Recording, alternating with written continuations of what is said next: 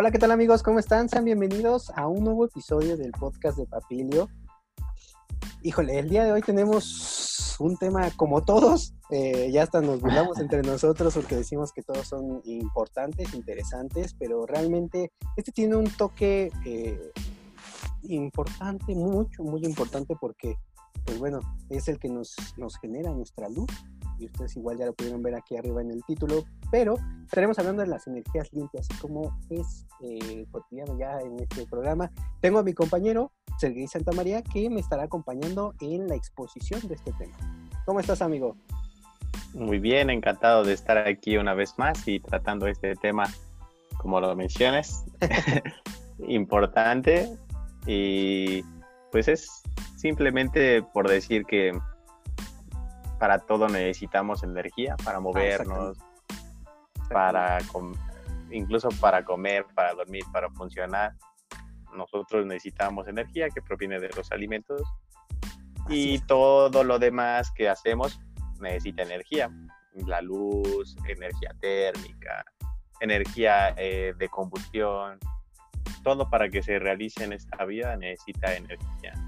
Así es, amigo. tema que es muy, muy importante.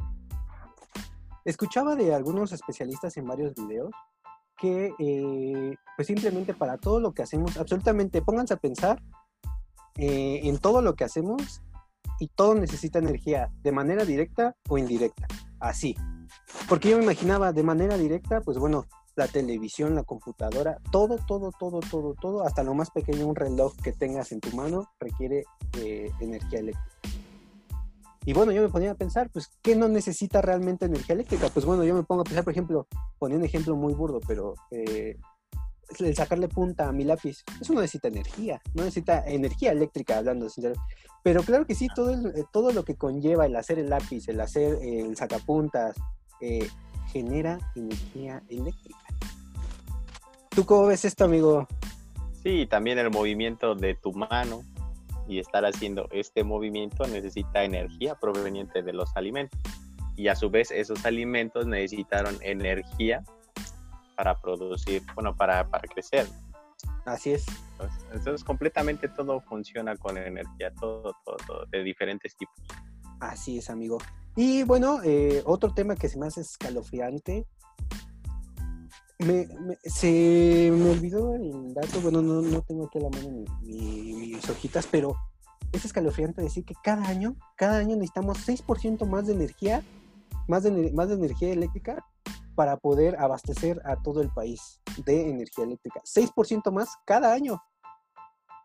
Entonces eso se me mm. hace increíble que cada año tengamos que ocupar 6 más y 6 más. ¿Y el por qué? Pues bueno, porque seguimos creciendo, las poblaciones siguen creciendo, necesitamos eh, seguir eh, ocupando más, más eh, electricidad para abastecer nuestras necesidades. Y bueno, esto realmente me hace increíble. Amigo, pues no sé si quieres agregar algo más o ya nos vamos directísimo a la presentación, que realmente es un tema que da alegría y tristeza a la vez también porque por todo lo que estamos pasando en el país, pero bueno, ya lo estaremos desmenuzando a lo largo de este eh, de este episodio. Vamos directo ya para no hacer más largo este preludio. Vale, pues amigo, pues entonces vamos a la presentación. Sí.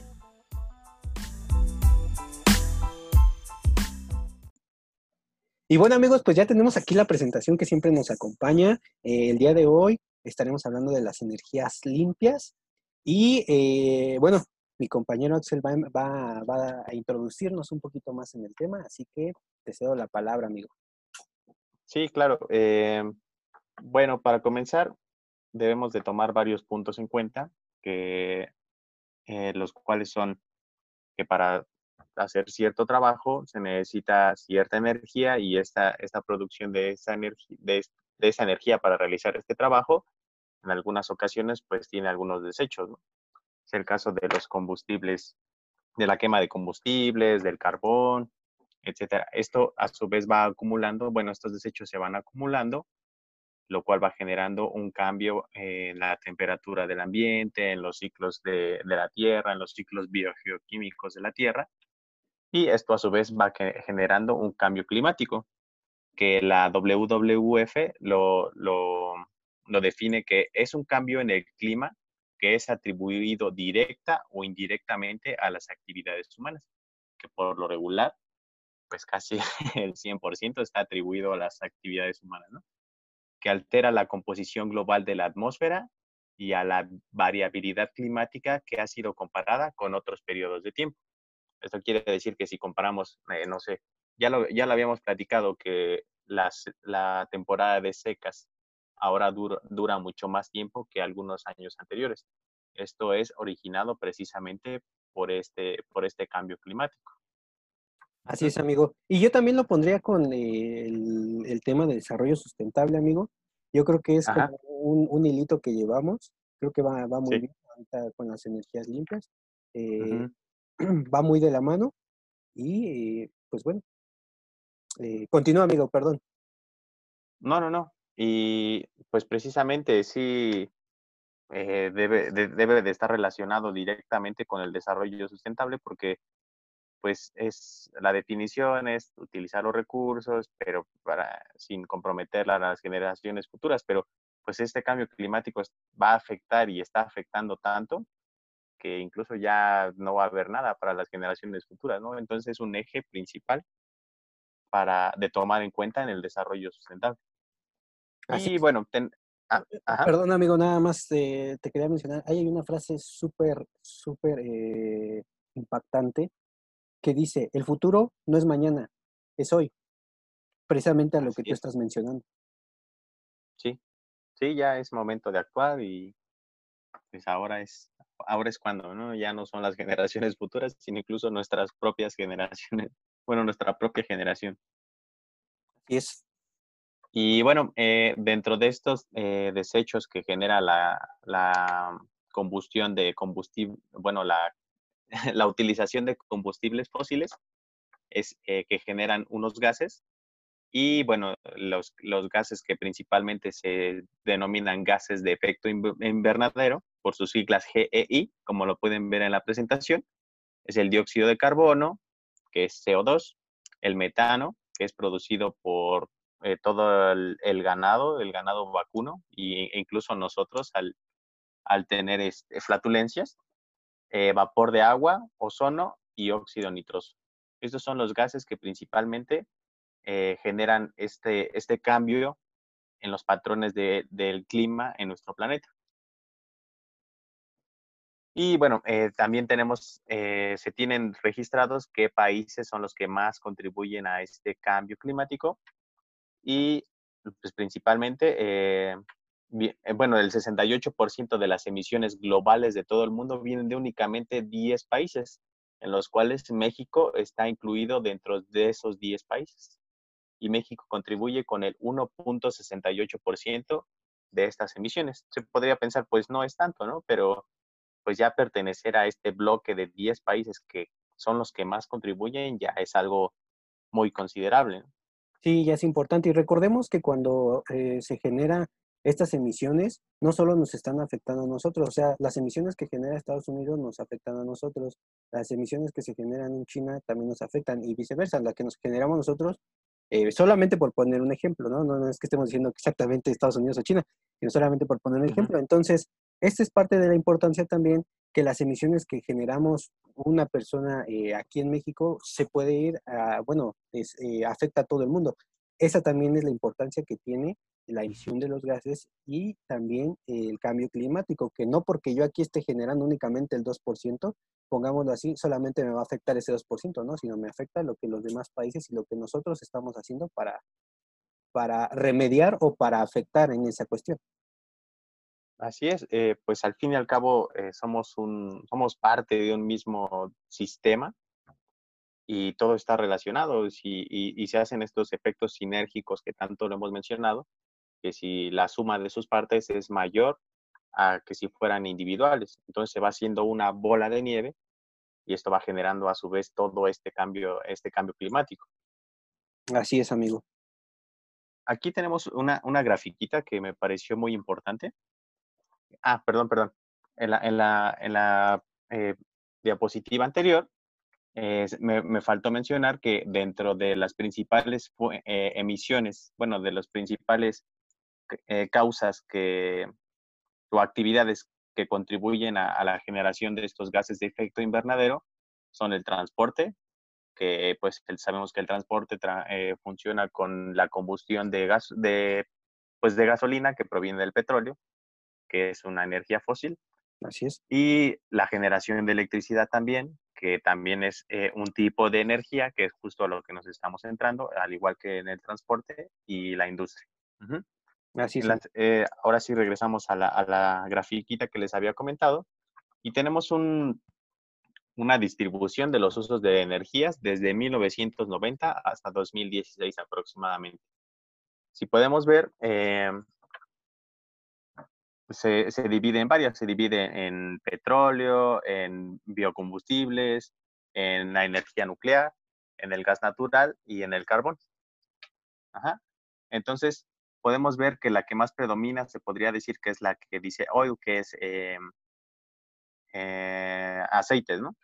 Entonces, ahí, eh, si se alcanzara a ver, no sé si se alcanza a ver, bueno, es tan pequeña que ni siquiera se alcanza a distinguir bien, que es la línea que está entre biocombustibles y la otra azulita, abajo de la nuclear. Ajá, una color amarilla, sí. Así es. Esa es la energía eh, relacionada con energías limpias. O sea, tan pequeña es que ni siquiera se alcanza a ver. Así se está, está distribuida las energías que se han estado utilizando últimamente. Desde, bueno, desde 1990 hasta el 2016. Podemos ver qué tan pequeña es la, la utilización de esas energías que impactan un poco menos al ambiente comparada con los monstruos que son el carbón, el gas natural o los aceites, ¿no? Sí. Ahora, eh, también tenemos otro problema que se llama el efecto invernadero, que ya lo hemos estado mencionando un poquito. ¿Qué quiere decir esto? Que estos gases que hemos estado mencionando en la atmósfera crean un, pues como una capa.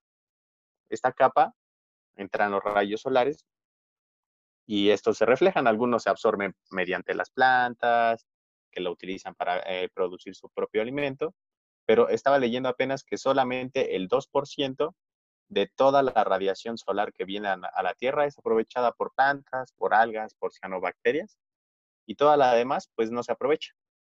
Pues imagínate, el 2%. Luego eh, viene y se refleja, no sé, en, el mar, que principalmente que ocupa una, una gran extensión de nuestro planeta, y se refleja toda esa energía y pues, debería de salir, ¿no? Porque es un sistema abierto, la, Tierra.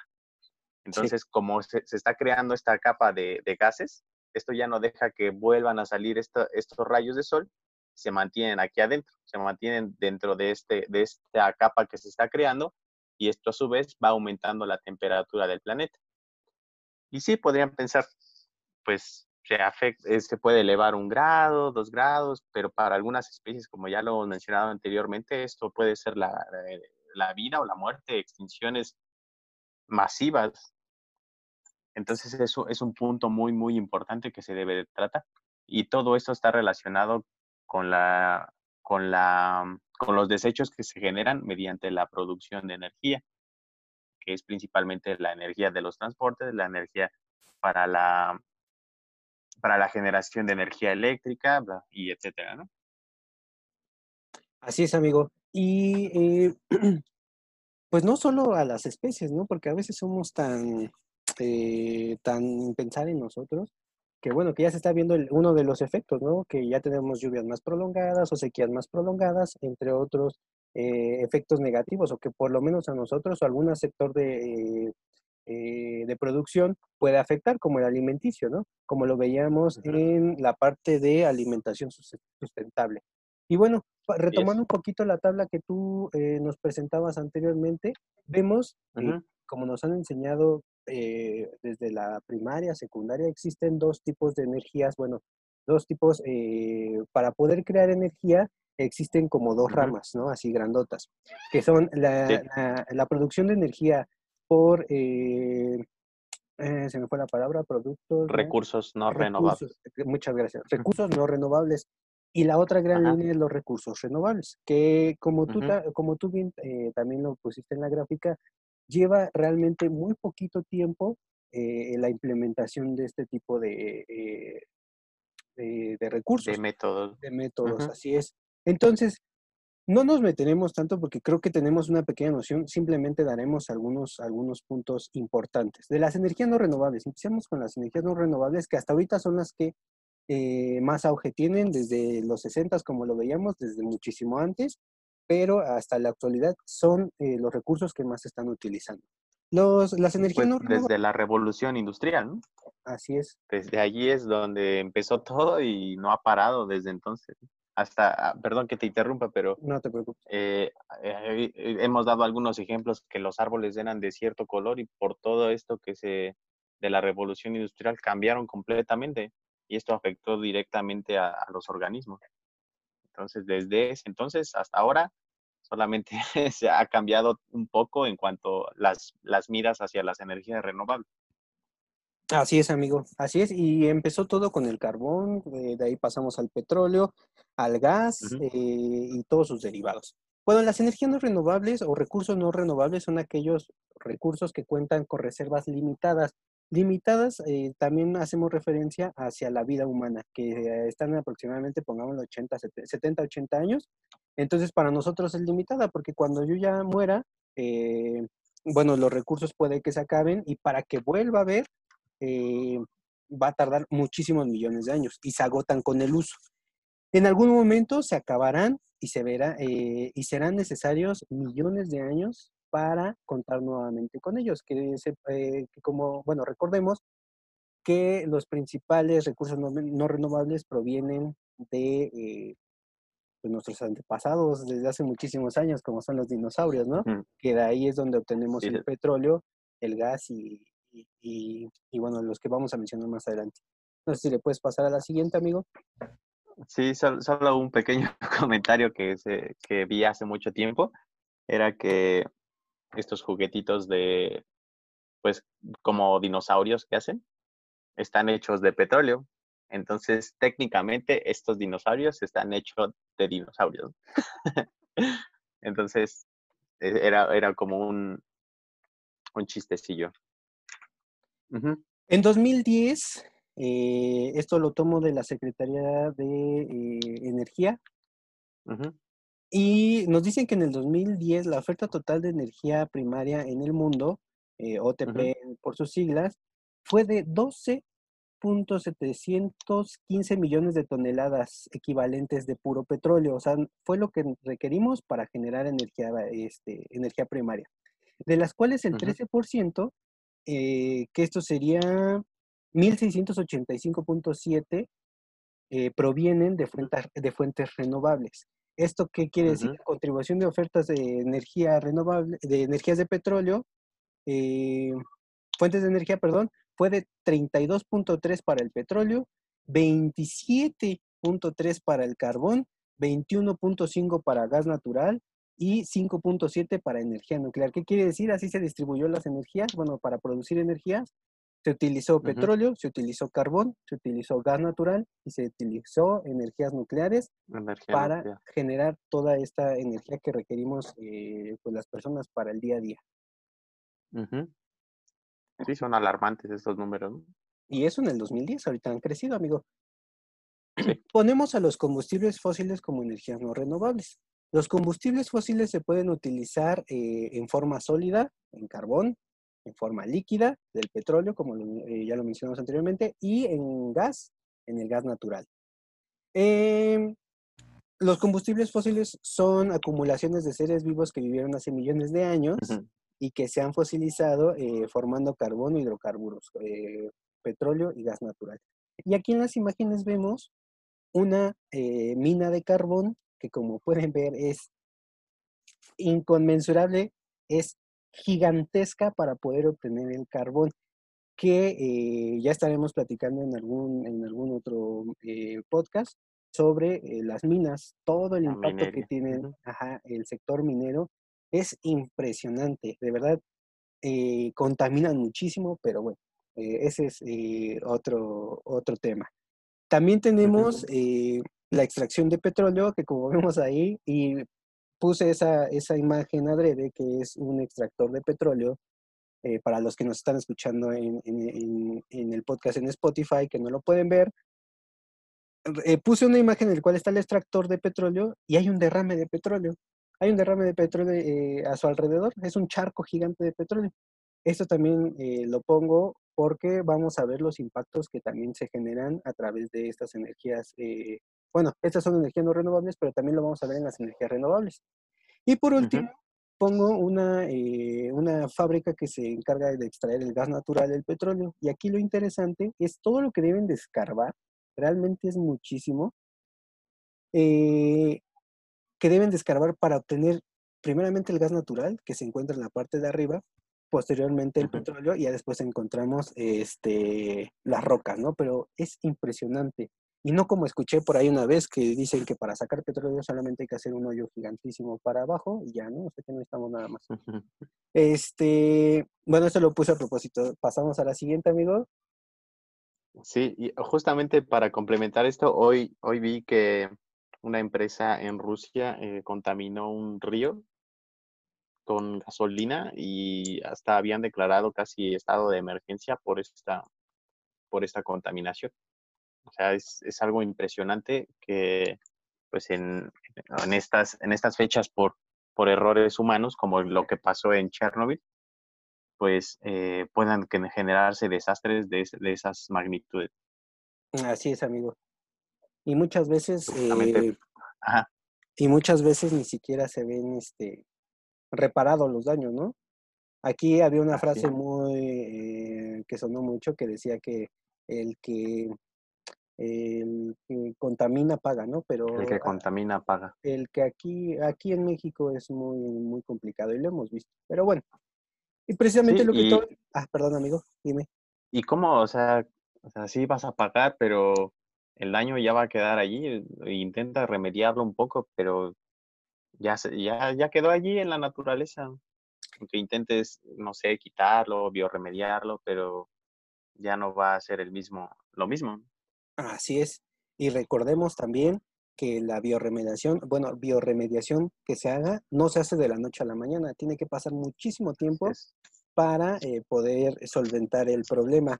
¿Y eso qué, uh qué, eh, qué, es lo que pasa? Pues bueno, si es en el ejemplo que tú pusiste de un río, pues las personas requieren del agua para, para sus necesidades primarias.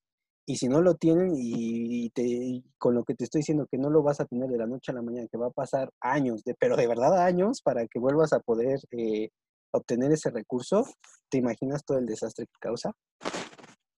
Pero bueno, amigo, eh, siguiendo lo que tú decías que lo que pasó en Chernobyl, ¿no? Las energías nucleares, que también pongo aquí en tela de juicio, lo que escuché hace un poco, no nos queremos meter en temas que no, pero escuché que la energía nuclear era renovable y limpia cosa que no es cierto. Pero bueno, no, no, no diremos, no nos metamos más en esos problemas. Dice que el núcleo atómico, bueno, solamente como una explicación general, nos dice que el núcleo atómico de los elementos pesados como el uranio, que son eh, uno de los principales elementos que se ocupa para, este, para generar energía en una planta nuclear, y se libera energía radiante, eh, radiante y cinética. Las centrales termonucleares aprovechan esta energía para producir electricidad mediante turbinas de vapor de agua. Eh, se obtiene rompiendo. entre eh, comillas. así es, entre comillas, eh, precisamente por, por, la fisión, átomos de minerales radioactivos que reaccionan en cadena que se producen en el interior de los reactores nucleares. Una consecuencia de las actividades de producción de este tipo de energías son los residuos nucleares. Esto pasando al impacto que generan principalmente, que pueden tardar miles de años en desaparecer porque tardan ese tiempo en perder su radioactividad. Recordemos que para generar energía eléctrica prácticamente debes de generar eh, presión en una turbina gigantísima para que ésta se mueva y prácticamente con el movimiento se genera la energía eléctrica. Esto a grandes rasgos. No nos vamos a meter porque no somos especialistas en eso, pero es, en general es una turbina gigante, pero de verdad gigante, en la cual tú le metes, le, inyectas presión a través, casi siempre es por agua, bueno, vapor de agua, le genera, le inyectas este vapor y lo que hace es que con la fuerza del vapor que tú le imprimes, se mueven estos, estas turbinas. ¿Qué es lo que hacen las, las, las energías nucleares? Con la irradiación que genera porque genera mucho calor, energía eh, generada, eh, bueno, transmitida en calor por estos componentes eh, radioactivos, generan mucho calor, ponen agua a que se evapore y ese vapor es el que se le inyecta a la turbina para que se mueva y genere electricidad. Prácticamente en todos es, es mm, el mecanismo que casi todas ocupan. Ya lo estaremos explicando más adelante, pero es más o menos así para que nos, eh, la gente que no sabe más o menos cómo es, así es.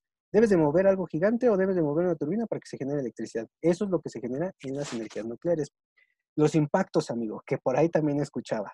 No, es que las energías nucleares son de las más limpias. Eh, incorrecto. Todos los, eh, todas estas industrias generan eh, residuos, generan contaminantes que sabes qué es lo que se hace con muchos de ellos para poder desecharlos cuando ya no generan suficiente energía, enterrarlos, enterrarlos a miles de, bueno, a, muchísimos metros bajo la tierra y esperar a que dejen de, generar radioactividad, porque esto es dañino para las personas. Y bueno, ¿Perdón? No digo, dime tú, o sea, ¿por qué nos quieren decir que es renovable y que es limpia cuando no es así? Pero bueno, perdón, amigo, te interrumpí. Eh, justo iba, iba a mencionar que no recordaba cómo, cómo era el nombre, pero justamente del desastre que pasó en Chernobyl, había que contener toda esa radioactividad que, que, se, que se generó allí por parte de este reactor nuclear. Creo que fue el reactor 4, no recuerdo bien. Y se creó una, una obra arquitectónica así muy, muy, muy grande que se llama eh, sarcófago o el arca de Noé. El arca. Y precisamente está destinada a que esta, esta construcción va a contener a un cierto tiempo que no salga más radiación, pero únicamente es por 100 años. Entonces ya después no tienen, no tienen un plan. Entonces no sé qué, habrá que hacer, tal vez construir alguna otra arca encima, porque como tú lo mencionas, tardan muchísimo tiempo en desactivarse esta, eh, pues su toxicidad, ¿no? Para, para las poblaciones humanas y animales y vegetales. Entonces sí es, es muy, muy, muy eh, peligroso esta, esta energía.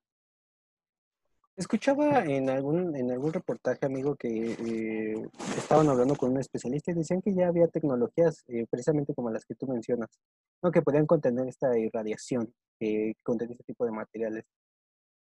Que ya se contaba y que seguía avanzando la tecnología para este tipo de cosas, pero eh, por lo menos aquí en México sabemos que no tenemos como las instalaciones más adecuadas, no tenemos la tecnología más adecuada y esto pues a la larga generaría, generaría un problema un, problema mayor más que un beneficio.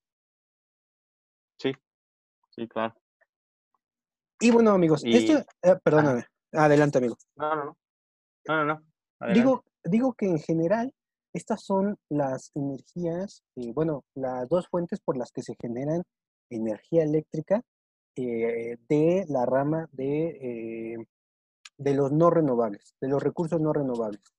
¿No? Y que, y que se genera más un problema que un beneficio por, eh, por usar este tipo de, de, perdón, de elementos. Bueno, pasamos ahora a las energías renovables, que son, y nosotros sí lo ponemos entre comillas, energías limpias. y bueno, ponemos energías renovables. Las energías renovables o no convencionales es aquella que proviene de una fuente que no se agota, en, perdón, en oposición a los combustibles como carbón, petróleo y gas, que ya lo mencionábamos, que tienen una reserva limitada. Las energías renovables son aquellas que se generan y que se regeneran y son tan abundantes, perdón, que, que perdurarán cientos o miles de años, por lo tanto se consideran inagotables.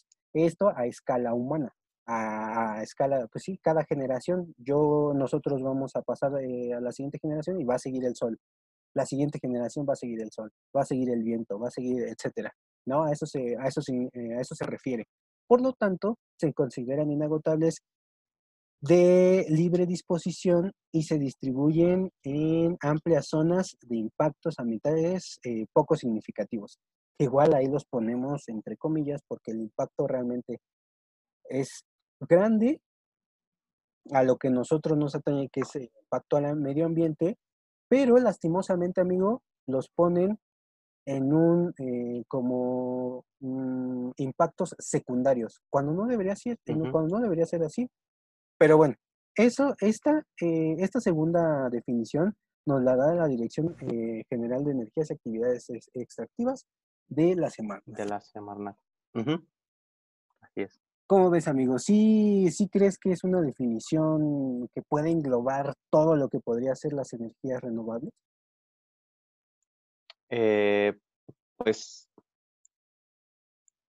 sí, o sea, sí, sí podría entrar, pero menciona que son eh, impactos poco significativos, pero eso es lo que me causa un poquito de ruido porque, por ejemplo, digamos, eh, las, los autos que ahora ya no utilizan este, gasolina y eso. Combustible. Pero, ajá, pero necesitan baterías de otro tipo de las cuales se recargan, ¿no?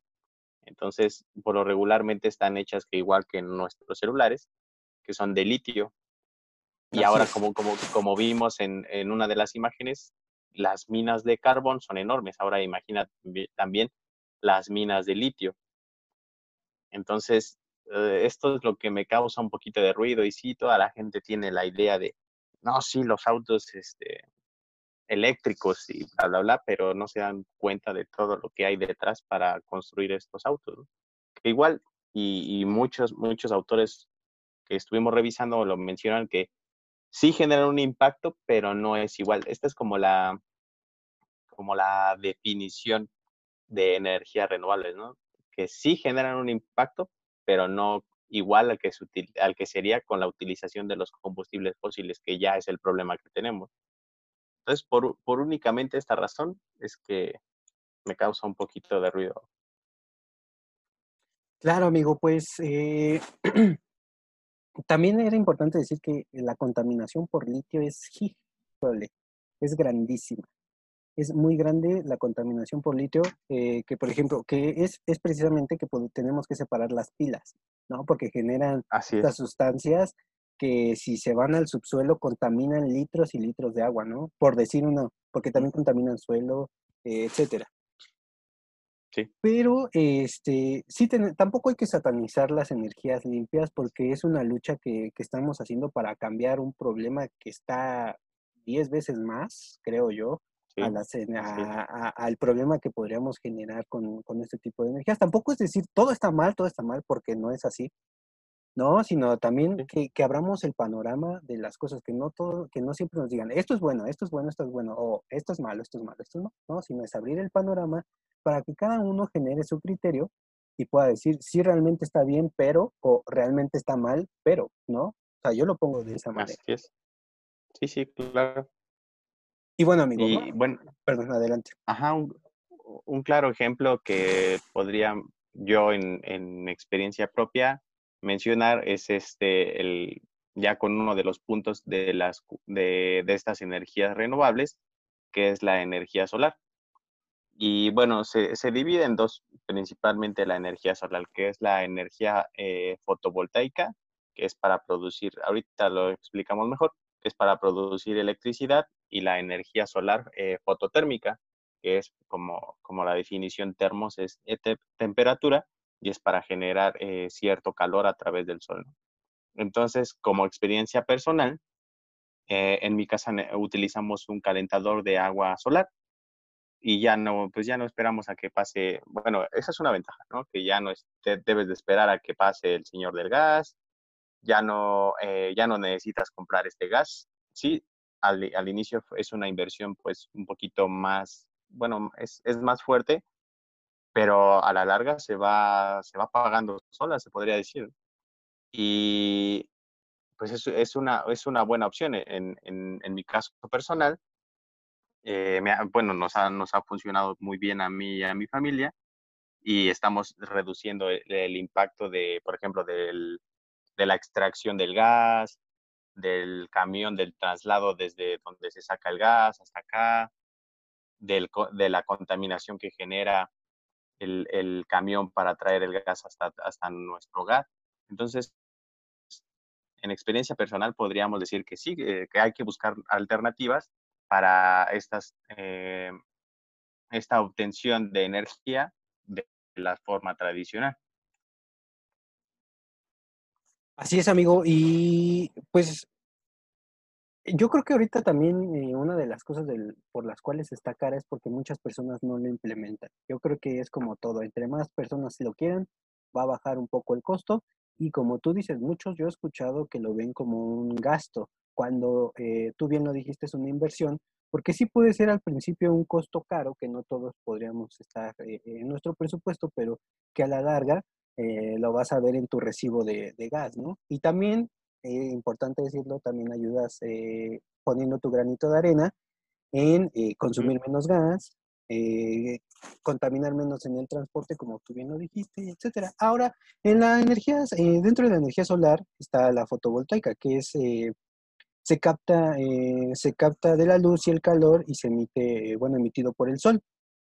en México la capacidad total instalada de eh, fotovoltaicas es de, instalaciones fotovoltaicas es de 18.5 megawatts que generan en promedio 8.794.4 megawatts por hora eh, esto al año. Y se ubica principalmente en comunidades rurales. Eso es uno de los, de los, eh, de los puntos negativos que se tiene rurales aislados eh, de la red eléctrica nacional, que también ese es otro problema, porque eh, se está poniendo apartado, o sea, algo bueno es que no está afectando, entre comillas, que sí está afectando, pero nos manejan que no, apartado de, de, eh, selvas, o sea, de, de, lugares conservados, y nos dicen que en lugares perturbados, con poca vegetación es donde se está poniendo.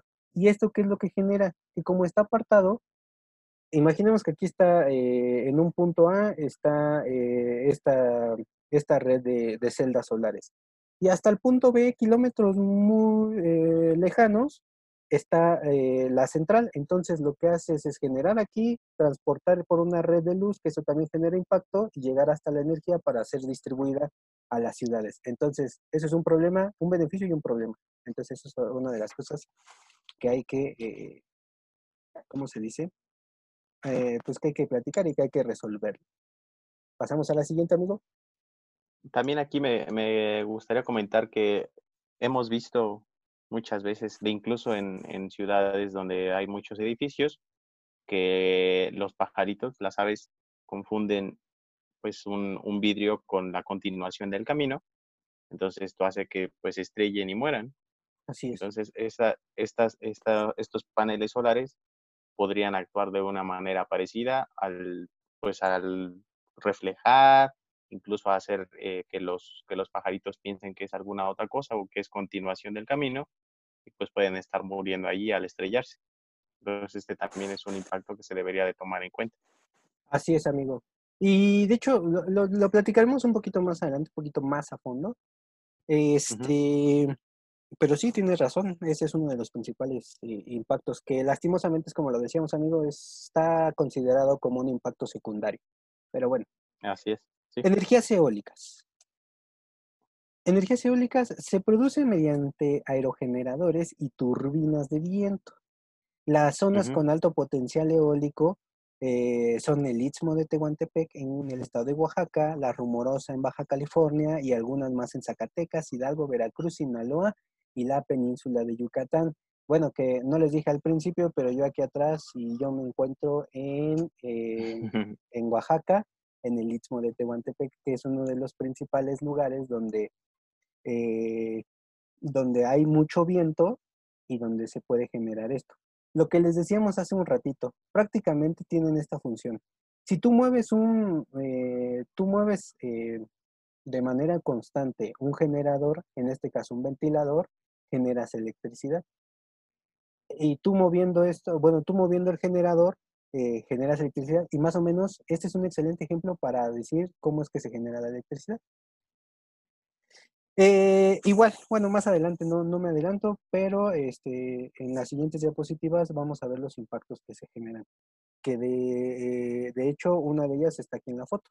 aquí podemos ver kilómetros y kilómetros de, de generadores, de aerogeneradores, y este, la perturbación a la, a, la vegetación, entre otras muchas. Que por ahí, ahí tú este, me estabas diciendo que viste un, un, documental, ¿no, amigo? Que está muy interesante, que, que creo que sería bueno que, la, que, alguien que tuviera la oportunidad lo viera. Así es. Sí, eh, bueno, no sé si mencionarlo de una vez o lo, lo mencionamos de los impactos, pero generalmente es el impacto que tiene en las, en las comunidades la instalación de estos aerogeneradores. Y pues es principalmente eso, que la, la, pues llegan las empresas a base de algunas mentirillas, les dicen a las personas que no va a haber ningún problema, pero, pero pues les quitan sus tierras, o más bien les compran baratas sus tierras, o se las alquilan por un bajo precio, no les dicen que que estos van a estar generando constantemente ruido, que va a haber pérdida de algunas, eh, de algunas especies de biodiversidad, pero eso ahorita lo, lo, vamos a mencionar. Lo que quería mencionar aquí también es que eh, en Oaxaca es un punto muy, muy, muy importante para la generación de estas, de, de este tipo de energía, porque al ser el, el, istmo, que es, el istmo es considerada la parte más pequeña o más angosta del continente, entonces, lo que pasa allí es que los vientos que vienen de, del lado del Atlántico, al ser la parte más pequeña, pasan hacia el Pacífico y se crea como una corriente de viento entre estos dos océanos. Entonces, es un punto estratégico allí para colocar estos aerogeneradores. Y me ha tocado, yo alguna vez pasé por allí y me tocó ver y escuchar historias de, personas que comentaban que los trailers se volteaban por tanto viento que hacía allí. Entonces es un punto muy, pues muy aprovechable para este tipo de energía. Así es. Y que, y, que generarían mucha, mucha energía eléctrica. Así es, así es, amigo. Y eh, precisamente eh, ocupando este ejemplo que el Istmo es la parte más pequeña, México va ancho, ancho, se va encogiendo y cruza, se le ve, se le llama, bueno, le llamo que es como un cono, ¿no? La parte más pequeña de un cono. También eso para la biodiversidad es muy importante porque es eh, el estrecho por donde pasan para, eh, por ejemplo, las aves migratorias, ¿no? Que muchas veces están escapando del frío, de que están en el norte del continente y quieren ir hacia unas partes más cálidas, que es el centro o el sur del continente, y eh, la única manera de pasar es por ahí, pero pues resulta que pues ahora hay muchos ventiladores y bueno, ese es otro de los impactos eh, que eh, platicaremos un, eh, más adelante. la siguiente es energía geotérmica. Esta térmica. yo sinceramente la desconocía, pero se me hace muy interesante, claro, con sus respectivas restricciones. La energía geotérmica la produce el calor de la Tierra, que, que, se que expulsa, por ejemplo, en aguas termales o geysers. En México hay cuatro centrales. Eh, Cerro Prieto en Baja California, Tres Vírgenes en Baja California Sur, Los Azufres en Michoacán y eh, Húmeros, eh, húmeros. en Puebla. También había escuchado que la energía geotérmica no solo se puede sacar de estos cuerpos de agua que, que generan, es lo mismo, generas, tomas el vapor lo inyectas en las turbinas y ya, eso, eso, eso creo que quedó clarísimo. Pero, pero también lo que no nos dicen es que contamina en el aspecto de que esas aguas a veces llevan metales pesados, como azufre, y estos, si no están bien eh, controlados, pueden contaminar. Eso es lo que no nos dicen, pero nos dicen, y yo he escuchado más cosas buenas de la geotérmica que cosas malas. Y esa es una de las cosas malas que tiene la geotérmica. Igual lo mismo, no es, eh, no es satanizarlo, pero también hay que escuchar las cosas malas, no solo las buenas. Y también había escuchado que la geotermia se puede sacar de los volcanes y nosotros siendo un país, pues, que cuenta con algunos volcanes activos, también se podría explotar muchísimo. Claro, si se explota de manera correcta, eh, el impacto reduciría muchísimo, pero este, aquí en México yo he escuchado, bueno, eh, he escuchado y he visto reportajes en los cuales la geotermia eh, no se está utilizando adecuadamente y es por eso que se está generando muchos impactos, bueno, más impactos de los que se esperaría. Entonces, eh, yo no conocía a este amigo, no sé si tú la conocías, también a los que nos están escuchando viendo, les hago la misma pregunta. ¿Ustedes conocían la geotermia? Mm, la verdad, muy, muy así por encima, o sea, sabía que existía, pero no sabía en qué consistía. Entonces, eh, ahora que lo estuve buscando, sí, sí, pues es, es, suena, suena que puede ser muy aprovechable, ¿no? Porque pues estás aprovechando que todo el tiempo está saliendo agua caliente, caliente, caliente de allí y pues la puedes utilizar porque el calor es un tipo de energía, ¿no? Entonces lo puedes utilizar para, ya sea para comprimir, que va, va generando cierta presión y puede generar, eh, eh, realizar un movimiento, no sé, se me ocurre de algún pistón o algo así, para generar energía. Así es, amigo. De verdad es muy, muy eh, importante y creo yo que se podría explotar más adecuadamente, se podría explotar más de manera correcta, pero no se está haciendo aquí en México.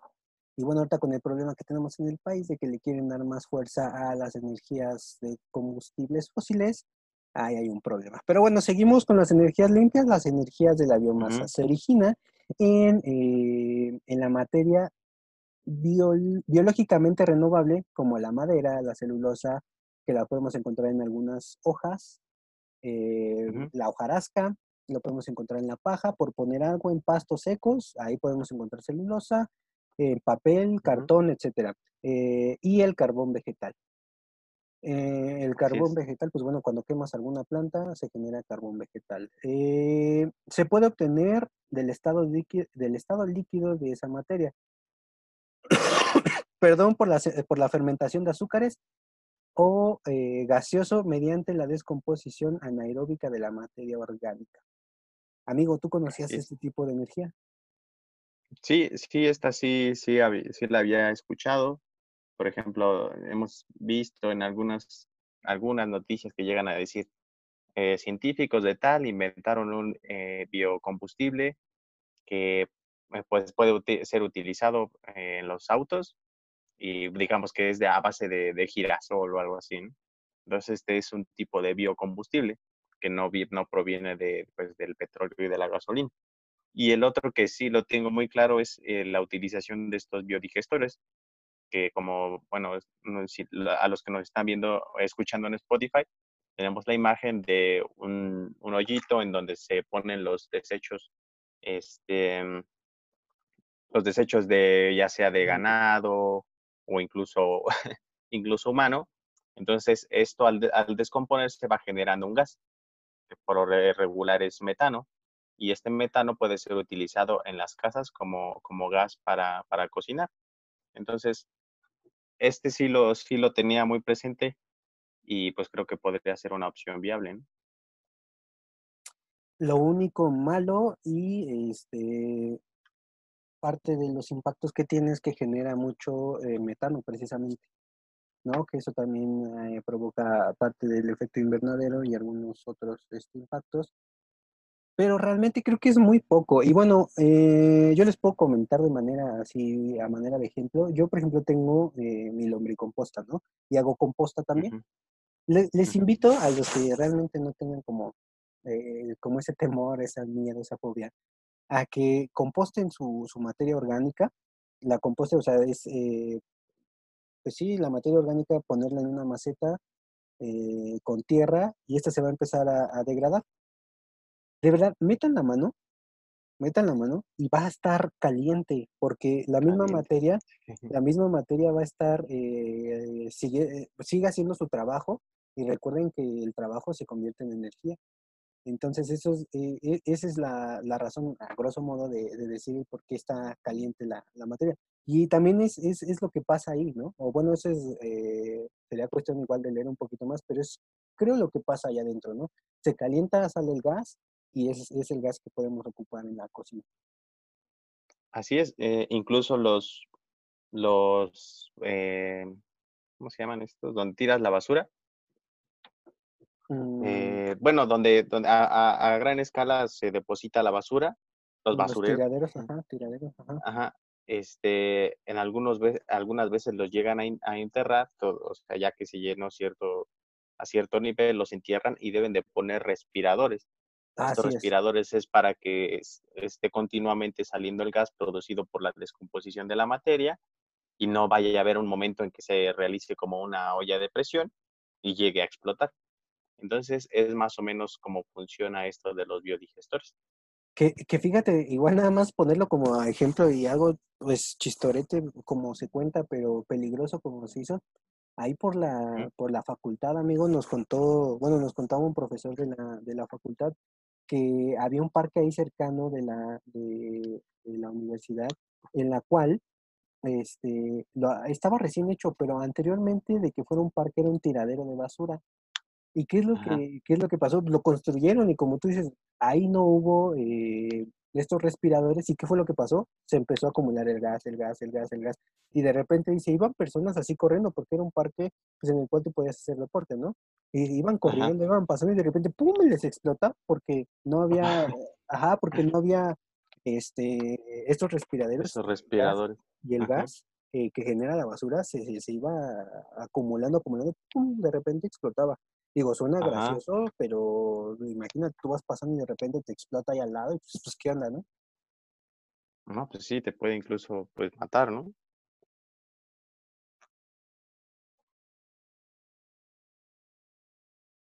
Ah, perdón, amigo, me silencié, discúlpame. Sí, pues, puede, pues si, si, no llega hasta la tragedia mayor, pues sí, algo muy fuerte.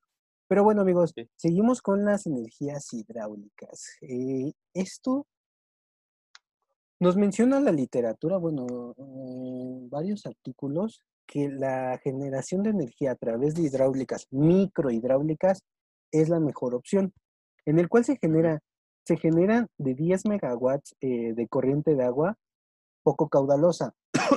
o sea, no necesitamos los grandes ríos para generar, sino de pequeñas, eh, de poquito en poquito, este, podemos generar una gran cantidad, ¿no? Y el chiste es eh, como generar electricidad para la localidad.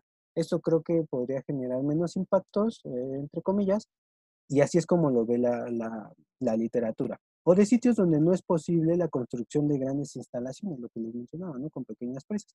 México cuenta con 22 centrales privadas y 31 centrales eh, públicas de micro, hidro, eh, micro hidroeléctricas, micro hidráulicas, microhidráulicas, en el cual pues es generación a través de agua, que es lo que hace eh, la fuerza del agua, como ya lo veíamos en, el impacto de las presas, se, acumula agua eh, y la presión del agua de que va bajando mueve unas turbinas, bueno, pasa por unas turbinas en las cuales van moviendo y es prácticamente lo mismo, genera electricidad a través del movimiento.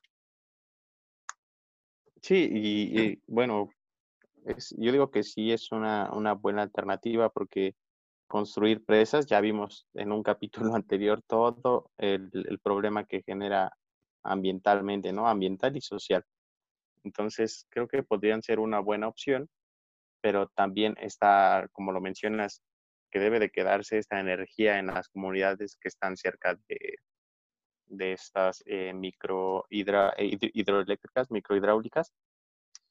Pero pues sabemos que en muchas ocasiones no es así y ahora el traslado de, de esta energía desde esta central hacia, donde vaya a parar, pues también genera el impacto de que debe de ir pues dirigida, ¿no? Y en algunas ocasiones incluso se pueden, eh, por ejemplo, un gasoducto es una, una obra enorme que va atravesando y atravesando diferentes ah, ecosistemas y puede ser el caso de, de estas microhidráulicas también, ¿no?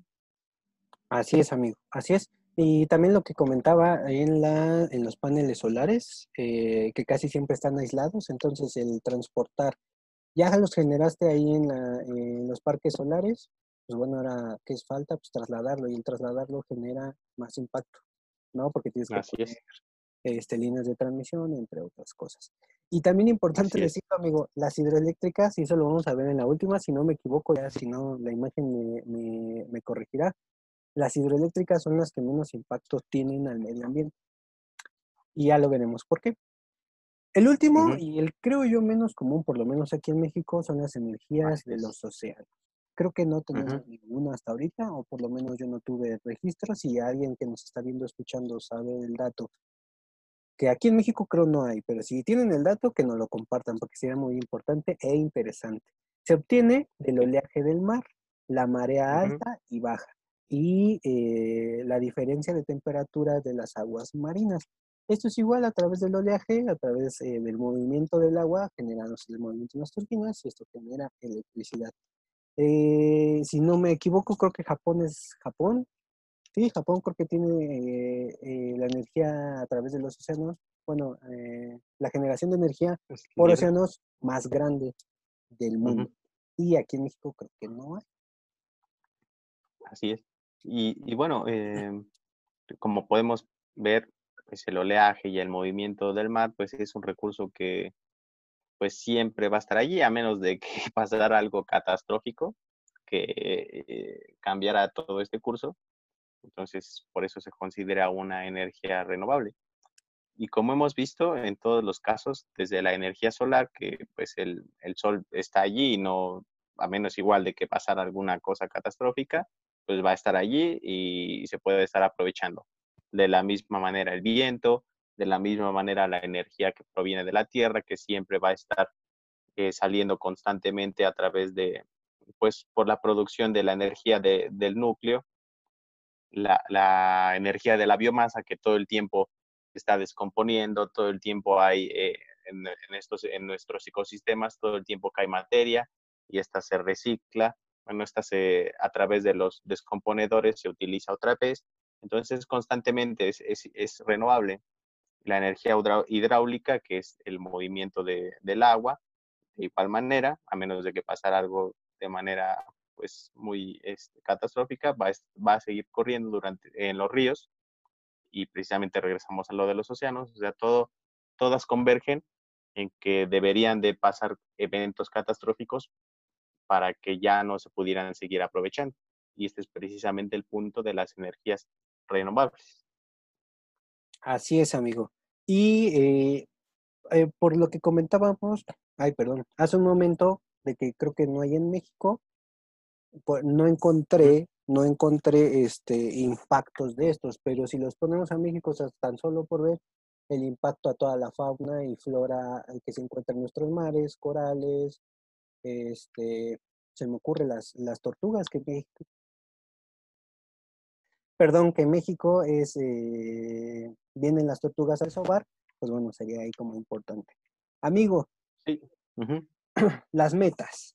Las metas que tiene México, pero que ahora están en incertidumbre, porque, pues bueno, hay un cambio muy fuerte en, eh, en el pensar las de... Decisiones. Ajá, en las decisiones que se están tomando ahora. De acuerdo con las propuestas que se tenían, eh, México debería de incrementar al 35% la participación de tecnologías limpias o de eh, energías renovables en, la generación de electricidad para el 2026. Ahorita, si no me equivoco, eh, en el último cálculo se hizo, México estaba entre el 14 y el 16% de, eh, de generación eléctrica a través de energías renovables. para el 2026 se espera que la cantidad adicional instalada para energías renovables y grandes hidroeléctricas sea de 18.505 watts, 20.000 megawatts. Perdón, megawatts, eh, 20.545 eh, y 22.000. Bueno, estos son eh, los escenarios. los escenarios que si es un escenario bajo, pues bueno, 18.000, si es un escenario medio, es 20, y si es un eh, escenario alto sería de 22 mil. Así es. ¿Y eh, esto qué quiere decir?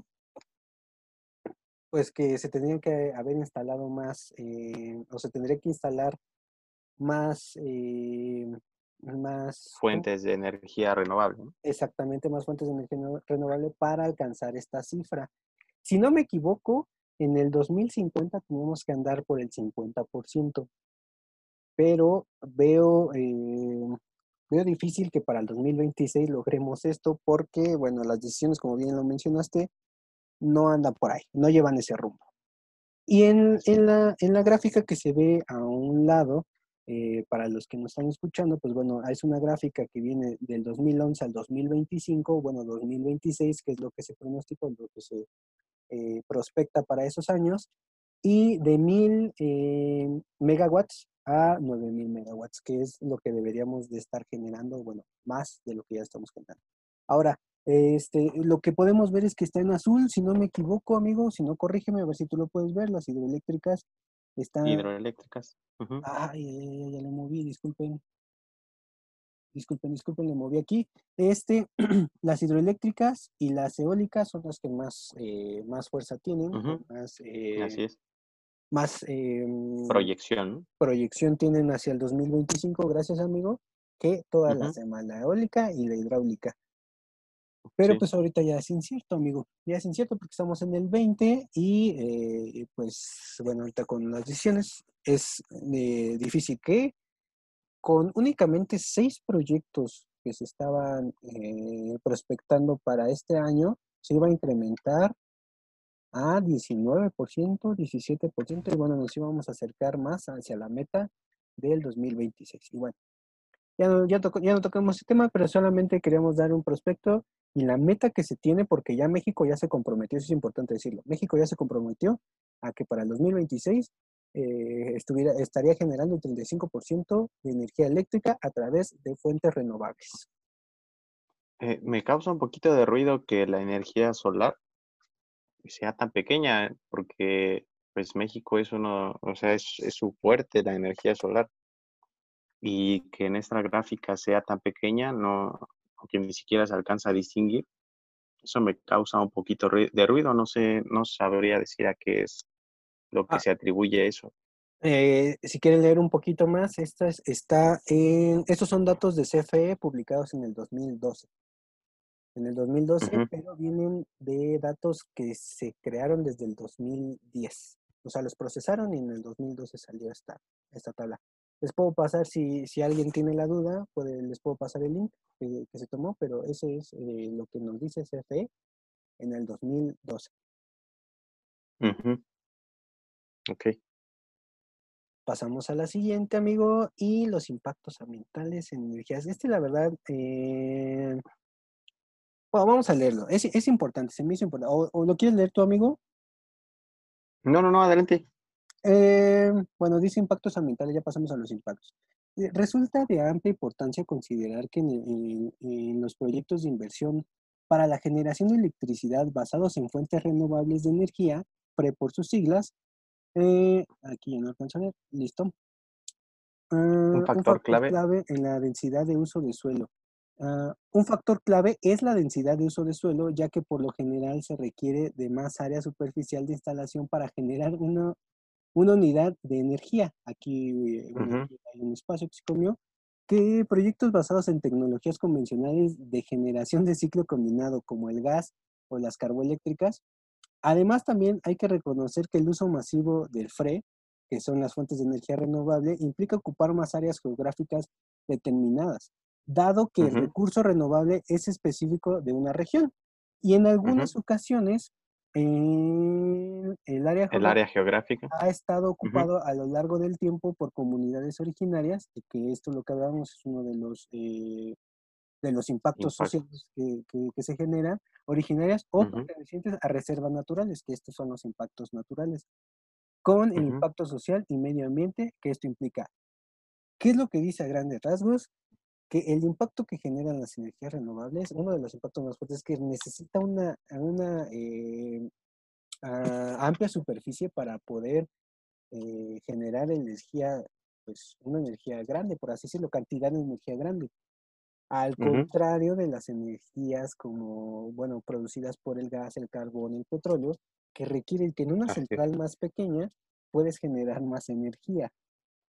Claro, que si lo ves de esa manera, pues tú dices, ah, pues hay que poner gas y carbón, eh, bueno, plantas de esto y generar y generar energía. Ese no es el chiste, porque esas son las que más contaminan, como lo hemos venido diciendo. Ese es, Así es. Y la desventaja grande que tienen las energías renovables, pues es que requieren mayor extensión para eh, poder generar eh, energía que se pueda comparar un poquito con la, con la de con la de gas combinado y carboeléctrico, como aquí lo dice, ¿O tú qué opinas, amigo? Yo creo que este, este parrafito dice muchísimas cosas muy importantes que creo yo todos tendríamos que tomar en cuenta. Sí, además, eh, pues no están disponibles todas las condiciones para todas las ubicaciones. Eh, ¿A qué me refiero con esto? por ejemplo, si quieres poner un, un, este, un lote de paneles solares, o sea, que para producir energía, pues solamente lo puedes poner en, algunas, en algunos sitios, no lo vas a poner, por ejemplo, en un bosque mesófilo. Mesófilo quiere decir este, nuboso, porque pues allí no va, no va a, no va a captar la suficiente energía solar para producir la energía eléctrica. Entonces, este, este es un punto eh, difícil que deben de ser en ciertas regiones. Y, por ejemplo, si quisiéramos llevar la energía producida por eh, energías limpias, por estos paneles solares, a un lugar, por ejemplo, al sur, en donde no es tan eh, soleado, pues esto también conlleva un impacto. entonces, y sí, se necesitan grandes extensiones también. Por ejemplo, si quieres producir lo, equivalente de una energía, de una planta que, funciona con carbón o con eh, petróleo, pues necesitas abarcar muchísimo, muchísimo espacio y este debe estar despejado de vegetación, debe de cumplir ciertas características que también generan un impacto al ambiente. Así es, amigo. Y como tú ya lo decías, y para los que nos están escuchando, viendo, eh, creo que no, en, esta vez sí se me pasó pero ya hay un mapa eh, de la República Mexicana en la cual te dice qué energía renovable es más eficaz ahí. Por ejemplo, en el norte, hacia grandes rasgos en el norte, lo que más eh, se puede dar es eh, la energía a través del sol, energía solar. Sí. En la parte del istmo, del istmo los ventiladores. Y en la parte central, en la parte de la faja volcánica, eh, que como bien lo dice, son, pues bueno, volcanes, podríamos generar energía, la energía geotérmica.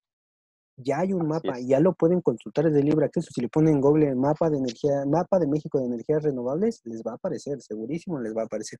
Híjole, aquí se ve cortado. Bueno, pero bueno, lo mencionaremos bien. Este, pasando rapidísimo a los impactos para que no se alargue más esta plática, eh, ya algunos ya los mencionábamos, la energía solar y también a, modo de ejercicio nos gustaría que ustedes nos comentaran cuáles eh, los impactos que ustedes consideran que se nos pasó, porque precisamente se nos pasaron algunos. La energía solar, los principales impactos que causan el medio ambiente son el, impacto al paisaje. ¿Por qué? Pues bueno, porque de verdad es un tapete gigante, por así decirlo, de paneles solares, porque requieren muchos paneles, muchísimos paneles para poder captar eh, la energía solar y generar una cantidad considerable de energía, bueno, transformar la energía eléctrica. El segundo es la pérdida de la vegetación y por, eh, por, ende pérdida del hábitat para, eh, para fauna. Aquí hay un problema muy grande que es la colisión de aves y esto lo puse principalmente porque lo que hacen es le llaman el efecto espejo. Cuando hay grandes cantidades de paneles solares, reflejan la luz. ¿qué, a qué se asemeja? Pues al agua. Entonces muchas de las aves colisionan, por eso le puse colisiones de aves, porque las aves piensan que es agua. Entonces bajan y pues resulta que no, resulta que no es agua, resulta que es un espejo que simplemente parece agua y van y colisionan. Ya hay estudios que, mencionan esta parte. Y este, realmente es impactante, ¿eh? realmente es grandísimo el, eh, el, impacto que se genera por esto. Eh, por esos paneles solares y generación de ruido, ya que... Eh, de residuos.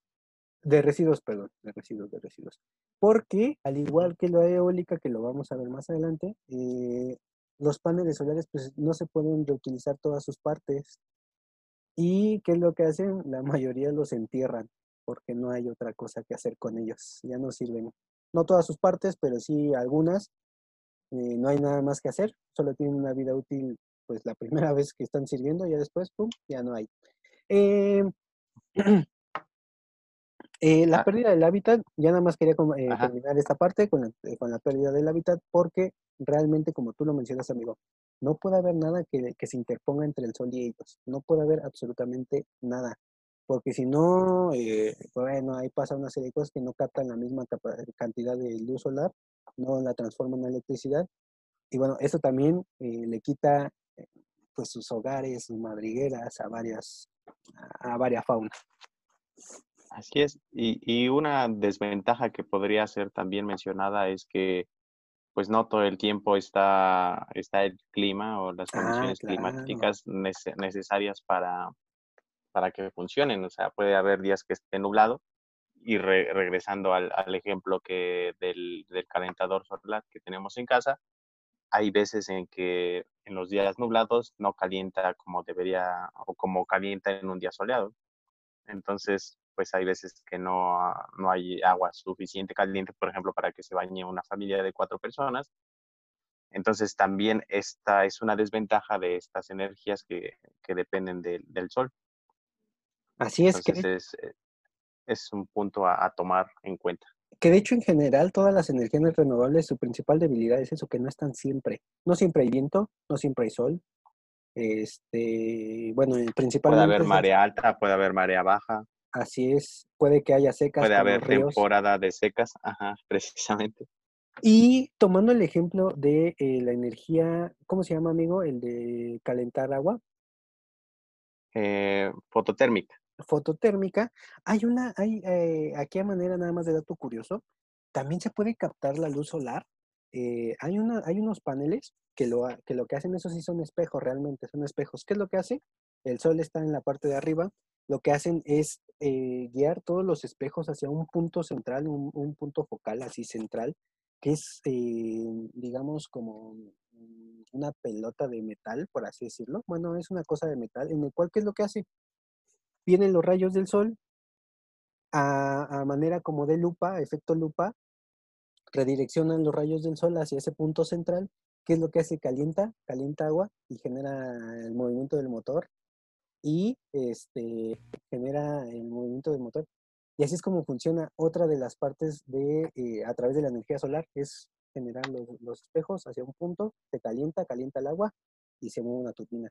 Los otros es nada más poner el panel solar y ya él hace su trabajo para generar energía eléctrica.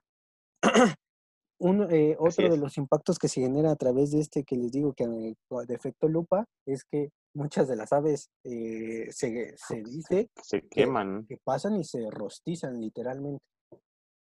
sí. Y de este Sí, pues hay, imagina si una, una, perdón, una lupa que nosotros no la ponemos capaz de quemarnos la piel, imagínate un, un espejo enorme, enorme, enorme, ¿cómo a, a qué temperatura de calentar? así es, así es, así es, así es. Y de hecho, eh, Estados Unidos es el que tiene la- eh, esta central foto, digo, solar más grande. Ajá. Y de hecho hay varios artículos respecto a eso. Si quieren meterse, ese sería algo interesante para que puedan leer algo ahí curioso y triste a la vez. Sí. La siguiente, amigo, es la energía eólica. ¿Tú cómo ves los impactos? Pues eh, principalmente, como ya lo habíamos mencionado también, en la, en la energía solar, pues es el impacto al paisaje. Ese impacto al paisaje es, ya alguna vez se los había mencionado, pero pues si no han visto los demás videos, es que si tú tienes a tu ventana y tienes una vista muy bonita que se ve el Popocatépetl, y de repente tu vecino construye una casa enorme que es de cuatro pisos y te, te tapa toda tu vista, pues ese es el efecto al paisaje. Así es. Entonces ahora im- imagina pues el, el- el impacto que podría tener que pusieran, no sé, este, mil, diez mil aerogeneradores o en el caso de las energías solares, mil, diez mil, este, veinte mil em, paneles solares. Entonces es un impacto muy, muy, muy grande. ¿no? Y también la pérdida de la vegetación que necesita, eh, necesitan ciertas condiciones estos aerogeneradores para funcionar.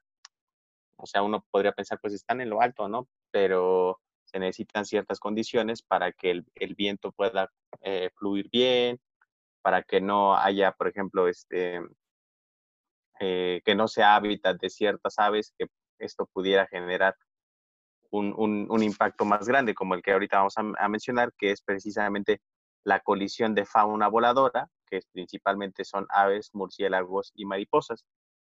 Y, y precisamente sí, también me ha tocado revisar eh, artículos en donde los murciélagos son muy, muy afectados por estas turbinas que pues, se están moviendo constantemente, constantemente, constantemente. Y al igual que las aves, llega un momento en que pues, no, no, las, no la pueden detectar y se estrellan y se estrellan y se estrellan.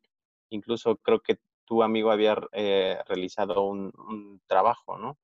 que consistía en más o menos ir a revisar cuáles eran las aves y los murciélagos que, que habían eh, restos, ¿no? Así es, amigo. Eh, sí, de hecho, los principales, como bien lo mencionas, los principales afectados son las, eh, las aves. Eh, se habla mucho de las aves migratorias, por lo mismo que decíamos, que México es como un cono, ¿no? El istmo es como un cono y los aerogeneradores una pared gigante, ¿no? Porque hay que estarlos esquivando. Este, para los murciélagos en la noche, y se me hace realmente increíble. Tendríamos que leer un poquito más para ver cómo podríamos mitigar eso, ese impacto, pero ellos nada más si tuvieran de verdad la oportunidad o pueden ver algún video en YouTube, por ejemplo, este, vean, vean que es un, son focos, como son miles y miles de aerogeneradores, en la noche nada más prenden un poquito rojo y esa es su manera de mitigar. Las mariposas igual, porque eh, el viento que hay son muy fuertes para ellas y muchas veces van y se condicionan. Y sí, en este estudio, amigo, lo que, lo que vimos es eh, los principales impactos que tenían las, eh, los aerogeneradores hacia la fauna. Y esa vez, lastimosamente, solo encontramos a uno, pero hay realmente, eh, creo que no se hizo el trabajo como se debía, porque la, la, literatura mencionaba que podían estar en un perímetro alrededor del, del aerogenerador. Ahorita, la verdad, no, no quiero decir un número porque no recuerdo, sinceramente. Pero nosotros no revisamos más allá de 3 metros, 5 metros, y son más, son más los metros. Y aparte, eh, otro de los impactos es el arrastre, ¿no? Está el cadáver, muchas veces porque alguien más se lo llevó, o sea, una presa se lo llevó, o por el arrastre del viento, etcétera. Son muchos factores en los cuales no nos pudimos percatar de, de todo el impacto que tiene. No, pero bueno, Luego hablaremos más a fondo de ese tema. Este, pero sí realmente es un impacto muy, muy, eh, muy fuerte hacia la fauna y hacia la vegetación también, porque donde ponen el aerogenerador no puede haber nada de vegetación, creo que 5 o 10 metros alrededor del aerogenerador. Entonces tú me dirás, si te estamos diciendo que son miles de aerogeneradores, pues realmente la superficie es muchísima. También, amigo, se genera mucho ruido constante mucho, mucho ruido. Esto es un impacto social y ambiental y también vibraciones en el suelo, como todo el tiempo se están moviendo y realmente son pesadísimos estos aerogeneradores. Se mueve y se siembra el piso feo, ¿eh? Feo, feo, feo. Otro impacto, amigo. Aquí ese, ese es importante y me da, eh, me da curiosidad.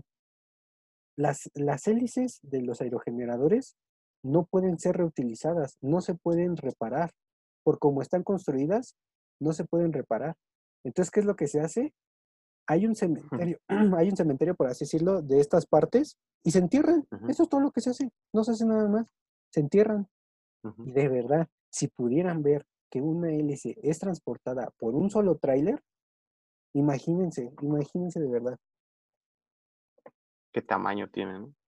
Sí, y el peso, o sea, imagínense nada más. Tal vez eh, lo que debería, de, debería de pasar aquí es que sí está bien todo esto y, y, es una forma de alternativa de la obtención de energía a esta obtención de energía tradicional que tenemos, pero se deberían de buscar alternativas para que no pasara esto, para que puedan ser reutilizables o que puedan componerse o ver, ver cómo sería la manera de reducir los impactos que causan. También en el documental, en el documental que estábamos mencionando, pues eh, se despojaron a las personas de sus, sus tierras, ¿no? Y no, no, les dijeron que esto iba a provocar mucho ruido y que iba a tener problemas pues, de salud, tener un ruido constante, esto puede causar estrés, puede causar ansiedad, puede causar muchos efectos para las comunidades que, que viven cerca. Así es. Entonces, entonces también hay que tomar en cuenta esta parte eh, pues social. Social. Exactamente. No es que los dejemos al lado, pero eh, el chiste de estos temas es enfocarlo hacia el eh, medio ambiente. No, no es que los hagamos eh, a un lado o que los hagamos menos, claro que no, porque están ahí y es afectación, pero eh, en estos temas que nosotros, nosotros abordamos es el tema principal y fundamental es el medio ambiente, ¿no? Flora, fauna, etcétera. Eh, pasando a otros dos ejemplos, eh, la energía hidráulica. ¿Qué, es lo que, lo que sucede? Alteraciones en el, en el cauce, tanto arriba donde se almacena el agua para que baje y también abajo. Eh, pérdida de suelo, pérdida, eso se traduce a pérdida de hábitat para flora y fauna. Eh, pérdida de suelo, como ya lo habíamos mencionado, lo que se hace es que está el cauce del río, pues bueno, ahora le pones una pared gigante para que se vaya acumulando, acumulando, acumulando, se expande y esto genera ahogamiento de la flora, ahogamiento de la fauna, etc. Eh, enfermedades que tú lo mencionabas, amigo. Sí, sí, que crean el ambiente idóneo para la, la proliferación de algunos organismos, como por ejemplo los mosquitos, que pues estos son transmisores y son vectores de enfermedades de, salud, de importancia eh, pues muy grande, ¿no? Como el chaga, digo, como el dengue, el chikungunya, el zika. Entonces son, son enfermedades muy importantes. Eh, también entra la modificación de los microclimas por la evaporación del agua, que tenemos un río que está corriendo, entonces eh, pues no es tan fácil que se evapore esta agua, pero al tenerla acumulada y al tenerla todo el tiempo en la exposición al sol, pues esto hace que se evapore y esto puede generar nubes, puede generar el aumento de la temperatura. Por ejemplo, es, es normal eh, que cuando vayamos a algún lugar donde haya un cuerpo de agua muy grande, se, se sienta cierta temperatura, incluso más cálida, como por ejemplo nosotros que hicimos eh, nuestra tesis en, en, Valle de Bravo, cuando estábamos cerca de, de la, del cuerpo de agua, se sentía una temperatura un poquito más cálida, pero nos alejábamos un poquito de, del, del, lugar del cuerpo de agua y se sentía pues muy frío. Entonces esto, esto puede afectar también a la, a la fauna y a la flora. Y pues obviamente también el ruido que genera la, las hidroeléctricas, ¿no? Así es, así es, pues este movimiento de las turbinas, el generar, el generar pues, genera un ruido que podría ser este pues sí, es, es, un, es un impacto ambiental hacia, hacia la fauna principalmente. Y por último, en los ejemplos, amigo, tenemos a la biomasa, que lo que mencionábamos, uno de los, de sus principales impactos es la emisión de gases de efecto invernadero que se producen por la descomposición de la materia orgánica. De la materia orgánica, así es. Y esto lo pueden ver, eh, como les decía, de manera, eh, bueno, no ver, sino sentir de manera física en eh, metiendo el dedo a un lugar donde, metiéndole así con el dedo a un lugar donde están descomponiendo las cosas y de verdad van a sentir caliente porque siguen generando energía esta, esta materia orgánica. Eh, por ejemplo, yo es pura, pura fruta y pura verdura y de verdad, amigos, métele y se siente, siente caliente. Pero bueno, estos son algunos de los impactos. Ustedes, si, si, conocen alguno, estaría muy, muy padre que nos lo, nos lo mencionaran. Y por último, amigo, eh, a manera nada más como de ejemplo, eh, los sistemas, eh, bueno, tenemos una imagen en la cual tenemos los sistemas energéticos de manera horizontal y de manera vertical, los impactos ambientales que, Generan, al medio ambiente. Esto vienen en unos números que ellos no mencionan cómo se los dieron, o sea, cómo es que obtuvo cada uno su ese porcentaje, pero nos dice más o menos cómo cómo impacta, ¿no? Impacta, ajá. Eh, por ejemplo, el calentamiento global, el que más, el que más eh, mm, impacto tiene al calentamiento global es el lignito, que también se ocupa, no lo mencionamos mucho. Aquí en México casi no se, eh, no sé si se ocupe mucho, pero aquí lo que sí les podemos decir es que el, el carbón, que es uno de los principales fuentes para crear energía eléctrica, el quemar carbón, esto genera calor, evaporamos agua y ya lo que dijimos.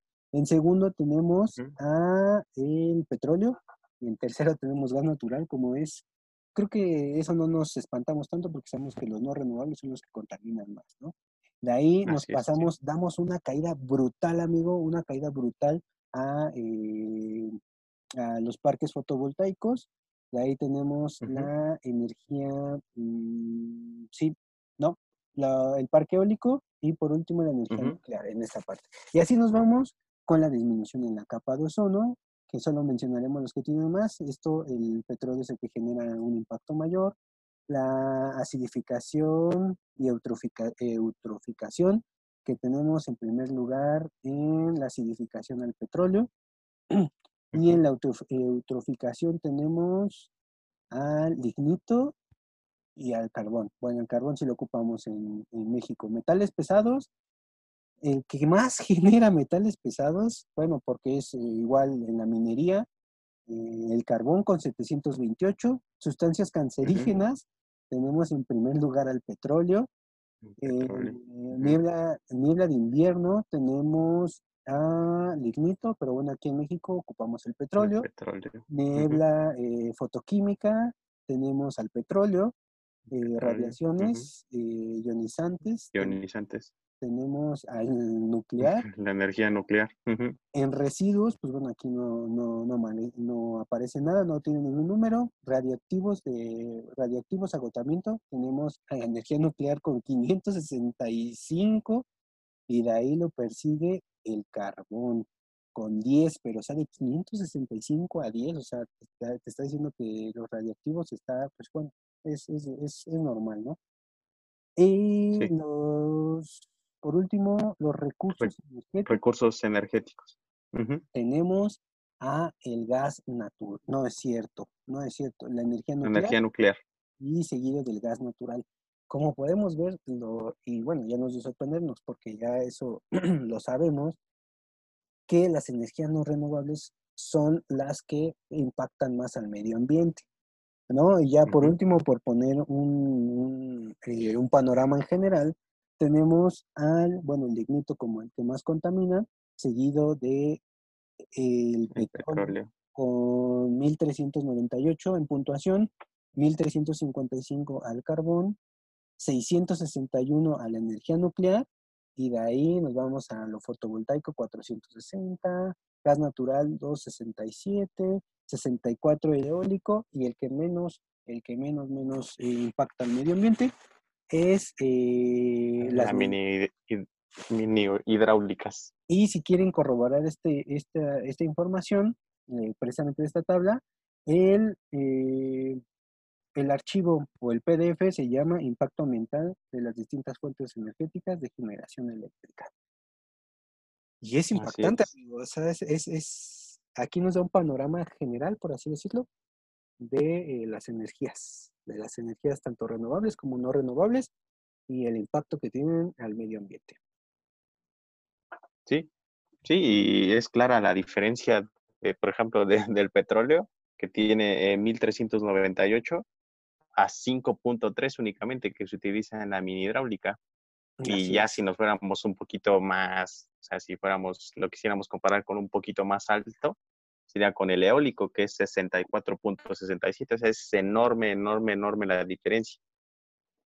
Claro, hay, que tener en cuenta también que no es la misma cantidad de energía que produce el petróleo, o sea, en, en cantidad a lo que produce el, pues las energías e, eólicas, ¿no? O sea, debería, creo que se debería de ponderar para ver eh, con más certeza esta tabla.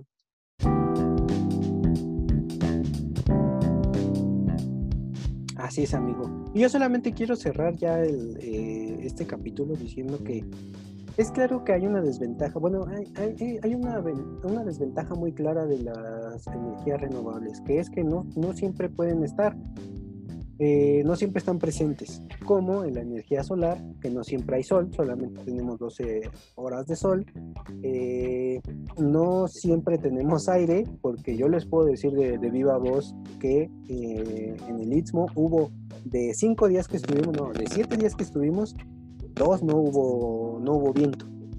Dos no hubo viento, entonces ahí ya no se generó electricidad. Entonces, sí es importante el hacer una combinación. No nos podemos ir a, las energías no renovables porque es lo que más contamina. Tampoco podemos dar un salto al abismo de poner 100% a las energías renovables porque la infraestructura no nos da, no nos da. Entonces es una combinación de ambas por ahora en lo que se desarrollan y se generan eh, eh, tecnologías. Tecnologías, muchas gracias, para que se pueda tener eh, esta generación de energía mm, con menos impactos. Entonces es una combinación, no nos tenemos que cerrar todas a lo no renovable ni a lo renovable, sino es una combinación de ambas para que podamos fluir por el momento más armoniosamente y eh, pues nos, preocupemos ya por las generaciones de ahorita, porque ya no hay mañana, sino el mañana es hoy, ¿no? Porque los impactos ya se están viendo el día de hoy. Y así es como cierro la plática del día de hoy, amigo. No sé, este, tú qué nos quieras decir ya como comentario final.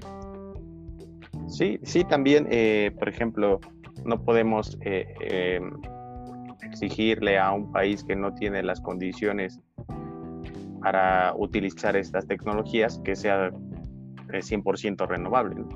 a veces se debe utilizar lo que se tiene para evitar el impacto que, sería el transporte de este material hacia tu país y la utilización y crear las condiciones debemos precisamente llegar a este equilibrio en vísperas, en miras, de llegar a un, a un 100%, en un caso utópico, de la utilización de estas energías renovables que son las que impactan menos. Y, y también un, punto eh, pues un poquito más económico, más político, pues no depender completamente del, pues del petróleo, que como hemos visto ahora es muy, muy volátil, ¿no? O sea, un día puede costar eh, tantos dólares y, y, algunos días puede estar a, o sea, en, en, valores negativos, ¿no? Que pierdas por tenerlo. Entonces hay que, hay que ir viendo cómo, cómo se puede no depender tanto de este recurso. Sí, es amigo. Y bueno, como iniciamos esta charla, así eh, me gustaría finalizarla. Para todos se necesita energía, para todos se necesita energía eléctrica también.